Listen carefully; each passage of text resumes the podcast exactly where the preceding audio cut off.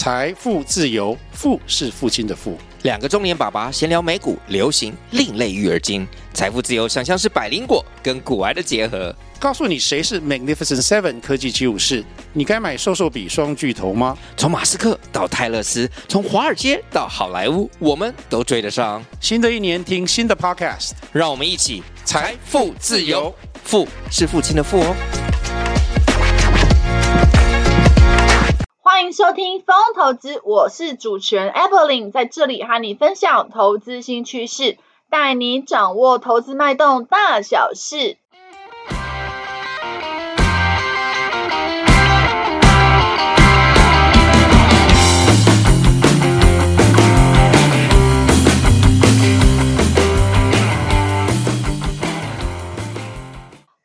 大家好，欢迎回到风投资。风投资啊，目前在 Apple Podcast、Mixer Boss、Google Podcast、SoundOn 等平台都有上架哦。有定时聆听的听众朋友们，谢谢你们的支持。Mr. Boss 播放器啊，最近有开放申请 Podcast 节目的免费推广。Evelyn 啊，希望可以让更多人听见这个节目，触及更多用户。因为编辑团队啊，会挑选适合的申请内容做推荐。包括啊用播放器的推播通知、官方账号动态贴文等等。申请啊，条件之一就是在 Mixer Box 智能播放器 APP 上的节目评分至少四点零颗星才能够申请哦。而且啊，目前只有使用 iOS 系统的粉丝听众才能进行评分，Android 系统用户啊 Mr. Box 还会在筹备开发评分的功能。所以说啊，如果你使用的手机是 iPhone，麻烦您帮我打开 Mr. Boss 的播放器，并且搜寻到《风投资》这个节目，帮我找到评分的区块，并且打上五颗星评分，支持 Evelyn 啊，继续创作下去。如果您觉得《风投资》节目对您有一点点的帮助，也请啊不吝啬给予一个按赞的鼓励，并且分享给你的超级好朋友们，让他们呢也能听见《风投资》的声音哦。工商时间啊，差不多到这边，现在呢要进入节目的正题喽。今天要带来的主题就是后布局后值绿能未来，稳定电网商机爆发。在讲这一集之前呢，呃，首先要跟大家祝贺圣诞节快乐。不知道大家呢怎么度过昨天二十四号的平安夜呢？来到呢今年的。最尾巴的部分了啊，街头小巷都可以看到呢，呃，非常丰富的圣诞节灯饰哦，那有一种充满希望未来的感觉。嗯，其实呢，呃，在信义区啊，整条香榭大道，那其实有呃像 Porsche，然后还有呃雀巢啊、等等的商家，还有呃像是阿凡达也在呢，信义区有。呃，很大的灯箱可以去呃合照哦。那 Evelyn 呢，昨天有去跟圣诞树合影哦，还有逛了很多地方。那主要呢，Evelyn 的朋友有办一个诶呃 cooking party，超级好玩的哦、因为呢，Evelyn 这位朋友呢，呃，他是呢呃之前在美国生活过哦，那他呢呃厨艺也非常惊人哦。那他邀请呢，他的亲朋好友们呢，到他家里面呢，一起享用圣诞节大餐。那每个人呢，至少也是做两三道的料理。那食材呢，呃，Evelyn 这位朋友呢，已经足足准备了一个礼拜呢，呃，陆陆续续的去做采购。那甚至呢，这两天呢，也是呢，一大早起来哦，准备了食材。那甚至有些菜呢，也是做了呃五六分的一个程度哦，才呃给我们。这些朋友们来接手，那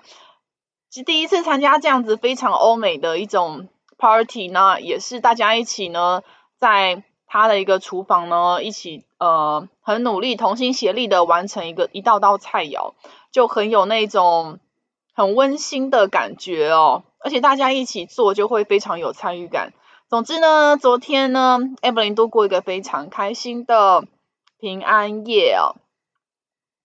好，那 今天要跟大家呃带来的就是关于储能这一块的主题哦。首先呢，我们呃看到呢，这个礼拜股市其实也是震荡很大啦。那那联准会呢，在十二月中宣布升息两码之后啊，各国央行也是呃相继宣布升息哦。那最近公布的经济数据，包含新屋开工率哦，还有呃申领失业救济金的人数哦、这些数据看起来经济是有一些需求放缓的情况，也导致呢呃这个系统性风险哦是有可能会来到的情况。那呃，最近从美国股市哦这边呢连续的一个下挫，也导致了台股呃这边有一些多方力道往上攻，可是呢后继无力的情况。因此啊，建议可以看一下一些订订单能见度比较长一点的类股，包含像储能。今天呃就要来分享一下储能这方面我们的研究哦。呃，首先呢，呃，储能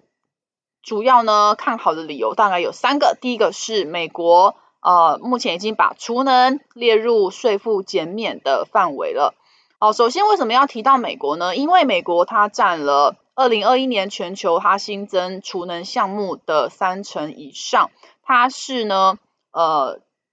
在新增储能的装机量等等的一些项目啊，它是最为积极的国家。那其实它也是呃市场最大的一个地区。所以呢，要关注美国政策动向哦，可以去看未来储能的一个发展潜能。首先，我们看到早在两千零五年，呃，美国联邦政府啊，它就有颁布了一个叫做《美国太阳能投资税负减免》，也就是 ITC 的法案。啊，这个法案要做什么用呢？它主要是联邦政府要鼓励纳税人投资再生能源发电设备的一款措施。哦，主要就是如果呢，呃，你要投资太阳能设备，一旦符合 ITC 的规定，政府就会减免投资人设备成本，包含呃税负，总共约当三成哦，而且没有额度的上限哦，只要是太阳能或太阳能混合照明设备，都在 ITC 的补助范围之内。那 ITC 颁布之后啊，效果非常的显著。从两千零六年开始实施到现在，美国境内的太阳能安装量足足成长了十六倍之多哦。那在 ITC 之后就没有了吗？没有哦，在二零二一年十一月份又颁布了重建美好法案，这一个是美国总统哦拜登他提出来的一项呃关于七万亿美金哦这样的规模的一篮子计划，他。这个计划里面呢，除了再生能源之外，也包含对基础设施的投资，还有清洁能源、医疗等等的领域，范围是比先前的 ITC 更加扩大。在这个重建未重建美好未来法案里面，它预计创造一千万个清洁能源的工作岗位哦，并且呢，关于储能这一块呢，它有呢很大的一个变化。好，首先呢。它提供了四千五百亿元在储能的清洁能源的发展。好，再来第二个是它把太阳能系统投资税收的抵免政策 ITC 延长了十年才到期。也就是说，ITC 其实早在之前就应该到期，但是呢，因为重建美好法案，它又宣布了要延长 ITC 的税负减免十年，并且提高减免的额度，而且是第一次把储能纳入补贴。所以可以从里面看得出来呢，美国在二零二一年，它其实已经正视储能的重要性，而且希望储能市场至少在美国区域能够呈现高增长的态势哦。那二零二二年又发生什么事呢？也就是今年十月份，美国又通过了降低通膨法案，不知道呢，听众有没有听过降低通膨法案哦？在降低通膨法案里面呢，它正式的把储能列入了 ITC 补贴的范围里面了。哦，而且呢，随着降低通膨法案的问世，储能呢是有助于推动美国储能市场的高速增长。在降低通膨法案里面哦，呃，在通过之前哦，二零二二年的一个。储能装机的税率减免只有二十六 percent，但是降低通膨法案通过之后，它减免的税率高达三成哦，所以呃，也就是说可以看得出来呢，美国其实对于哦储能装机是有很大的一个鼓励、鼓励跟这个出货的一个成长的一个态度。好，那我们接下来看到呢，第二个看好储能的一个原因就是呢，海外高电价酝酿储能的需求哦。为什么要看海外呢？因为已开发国家，包含像是欧美哦等等国家呢，他们呢长期缺乏可再生能源的发电，而且他们电网成本呢相对是比较高的哦，导致呢长年以来哦。呃，已开发国家电价普遍都是比较高，像我们统计二零二一年，呃，各国全球啊，平均家庭用的电的电价，我做一个比较的话，我们可以发现呢，诶，每度发电新台币高达五块钱以上，都是集中在，呃，像新加坡啦、挪威、智利、波兰、荷兰、捷克、芬兰、希腊、法国、英国、爱尔兰、西班牙、比利时等等的。好，那其实呢，他们的电价因为普遍比较高哦，所以其实他们相对会非常的有动机去赶快建置储能的系统哦。那另外再加上呢，最近这一年哦，俄乌的冲突导致欧洲天然气相当短缺，欧洲的天然气取之困难，所以电价上涨之后，更加速欧洲他们要发展家用的储能装置，让他们更有危机感哦。除了呢，呃，海外已开发国家，他们非常有动机开发储能系统之外，另外一个动能就是，呃，随着这十年来技术的一个进步哦，包含储能系统的电池芯，还有呢，呃，可再生循环的次数提升。那循环次数的意思就是充放电的次数啊，如果今天我充完电之后呢，又放电，再充完电又放电，这样子是循环次数。这个随着技术进步，已经一直在逐逐渐的提升了。另外是储能系统它建置的成本也下降了，哦，这都让这些储能企业更加速的可以成长。因为呢，一旦成本下降，哦，它的获利怎么样就跟着提升了。哦，所以呢，第二个可以发展储能市场的理由就是海外的高电价，它实在是酝酿储能的需求往上扬。第三个理由是。风电跟太阳能这些再生能源的装机规模持续的成长哦，然后为什么再生能源跟储能有关系呢？主要是因为再生能源哦，包含风电跟太阳能哦，它们的发电有间歇性的一个现象。那间歇性呢，就是指时间的错配跟空间的错配哦。像是时间的错配呢，也就是。太阳能它在发电的时候，比较主要集中在白天的时候，夜晚就没有太阳光的照射了。但是呢，平常我们家庭用电怎么样？平常家庭用电呢，都是呢在下午跟晚上的时候用电的负荷量是比较大的，所以呢，它跟太阳能发电的时间呢，诶，一个在白天，一个在晚上是搭不上的耶，所以有时间错配的情况。第二个是空间错配，什么是空间错配呢？也就是呢，一般会建置再生能源装机的地点，通常都是位于人烟稀少，而且人口密度非常低，然后甚至呢，可能是呃比较没有商业开发的地区为主。像是哪里？像是在中国的东北方，还有呃像是内蒙古、西藏那一块，都是属于清洁能源的基地哦。那总共中国大概有九个清洁基地，大概都集中在哦泛称的北方这个地区。但是呢，用电负荷比较高的地区却集中在中东部，也就是包含像广东、福建、哦上海这些地区，哦苏州、广州，哦都是在用电负荷比较高的中东部，导致一旦呢清洁能源从美内蒙古发电完之后，要怎么样送到中东部的时候，这一路呢，呃，条条的长远的一个路途，可能导致，呃，导致这个在输送配电的过程当中，哦、呃，可能呢，因为呃，电网没有建置的很完全，甚至电网的稳定性不够，可能就会导致呃成本居高不下，甚至呢，呃，收益不足以 cover 成本的情况，导致放弃。呃，放弃这个太阳能光电或放弃风电的情况，就是所谓的弃光弃风的情况就出现了。那呃，就因为再生能源有这两个缺点，有时间错配跟空间错配的原的原因啊，所以呢，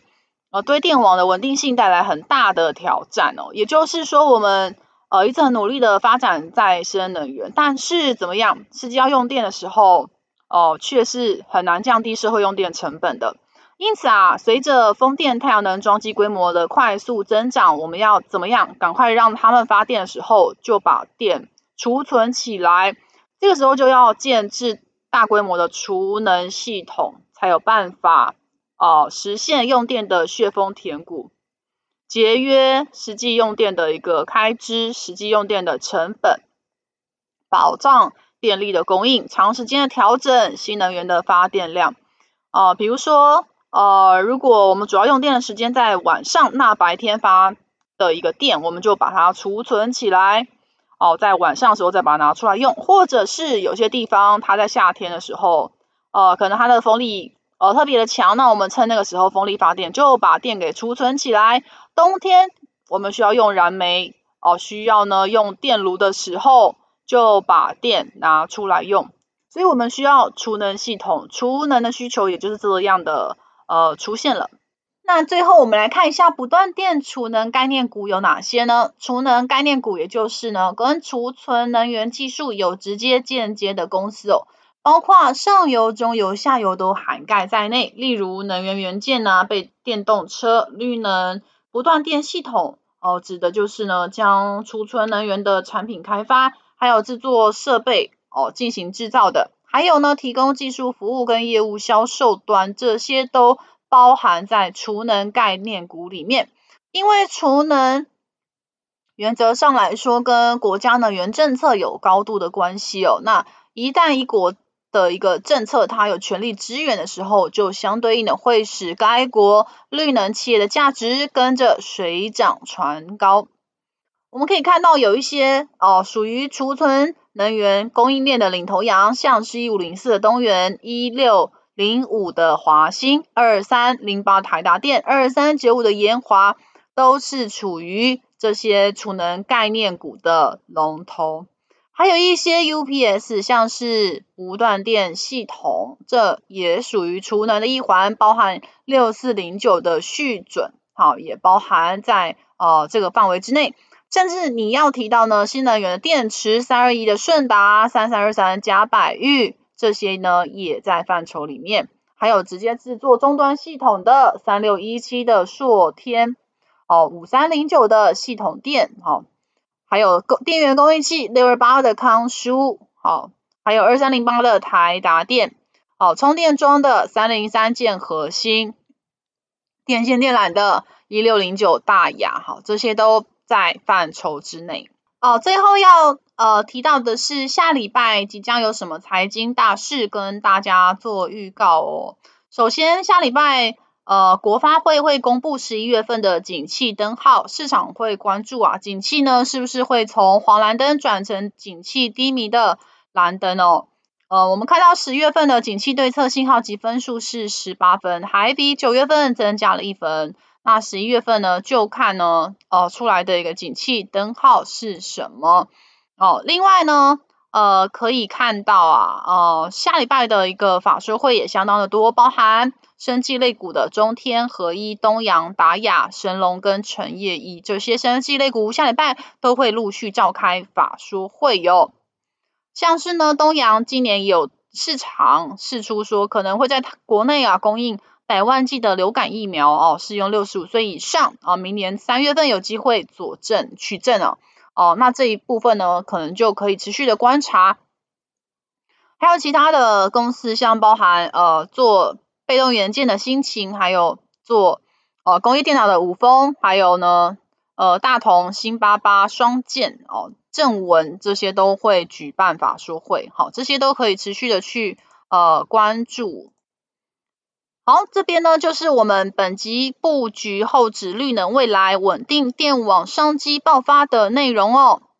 呃，这一集的内容也是一样，就只是呢，Evelyn 个人的经验跟说明，并不是投资操作建议，请妥善自行的评估哦。疯投资陪伴您轻松小透气的时光，透过经验分享跟不同看法，帮助您节省宝贵的时间精力。希望你也喜欢我们这一集的内容。我是主持人 Evelyn，如果任何问题，请留言跟我们讨论哦，我们会再回复给大家。投资一定有风险，创作者以详尽、客观跟公正义务内容、观点分析与意见分享，请斟酌吸收。唯有经营一个景泰蓝电商网站，在虾皮卖场都有上架哦，名字叫做莹丰线上购物，欢迎你呃前往逛逛，卖场链接就在下方。风投资将在每周不定时上架，下一集我们将分享更多财经观点，敬请记得按下订阅，并且记得收听哦，我们下集见，拜拜。